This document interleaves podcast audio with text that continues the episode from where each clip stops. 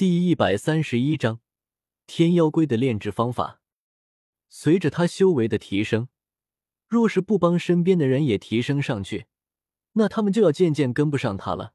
紫金，它本体是紫金翼狮王，六阶火属性魔兽，能直接吸收这枚火属性七阶魔核之内所蕴含的狂暴能量，比他吞噬之炎炼化更有效率。等炼化完毕，想必也要进入七阶。若手中的魔核不是火属性的，古核可能不会给紫金，而是用来炼制天妖龟。但既然手中魔核为火属性，与紫金属性相同，那也算是他的机缘。主人，这怎么可以？太珍贵了，还是您留着，以后炼制丹药或者修炼秘法都需要用到。紫金摆手，赶紧拒绝。虽然七阶魔核他的确可以吸收。但是七阶魔核何其珍贵，无论是炼制七品丹药，还是直接拿去交易，都可以交换到让斗宗都为之动心的事物。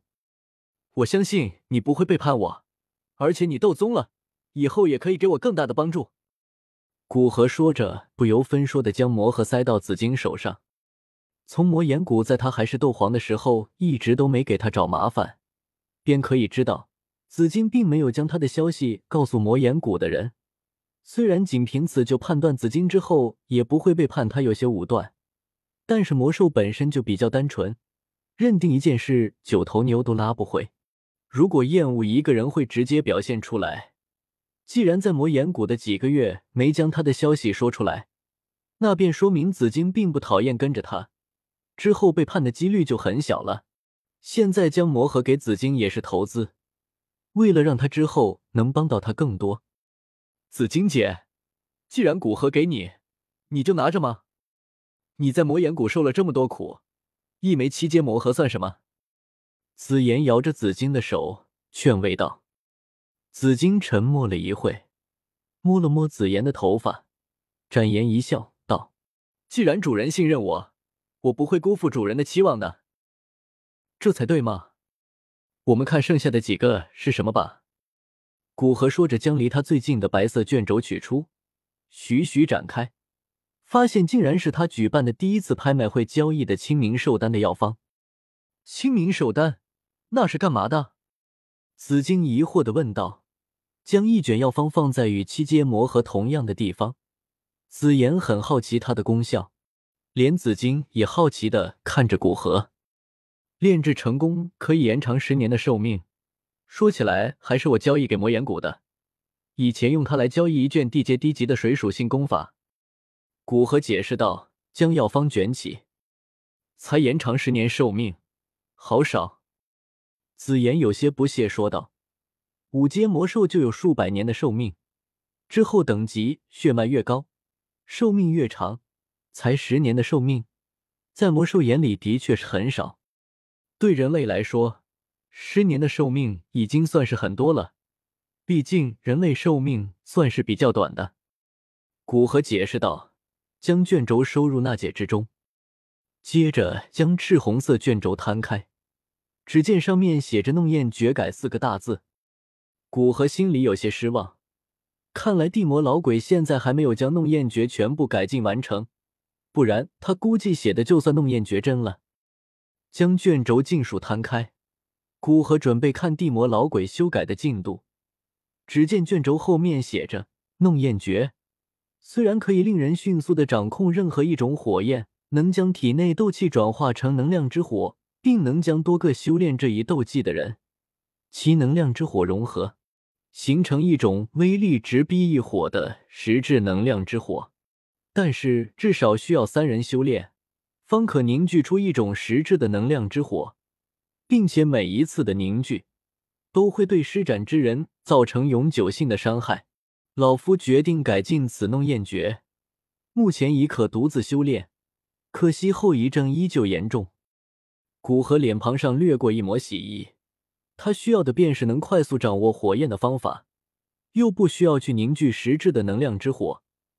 他身上的异火可比凝聚的火焰强多了，只要能一个人独自修炼便可。看来这里没有地阶火属性功法，眼见只剩下一本看上去极为普通的竹简，古河很是失望的说道：“没想到偌大的魔岩谷居然没有找到一卷地阶功法。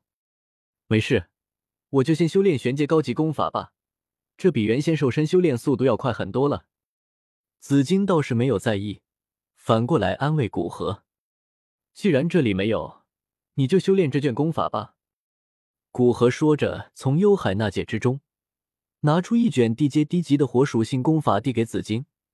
这算是寒风那界里面收集的比较高级的功法之一。本来他还想看看这里有没有比较高级的功法斗技呢，没想到就一个地阶中级的弄焰诀，实在有些不符合魔岩谷这个黑角域老牌势力的名头。点点头，这次紫金没有多说什么，只是在心里暗暗发誓，一定不辜负主人的期望。见紫金手下。古河将最后一本灰褐色的竹简拿在手上，竹简的材质看上去极为普通，就像是用普通的竹子削制而出一般。古河估计这个竹简很有可能就是记载着天妖龟的炼制方法。轻轻揭开竹简之上的细线，将之缓缓摊开，三个鲜红的大字，宛如鲜血铸就，赫然出现在眼前。那三个凌厉森冷的大字，正是天妖龟。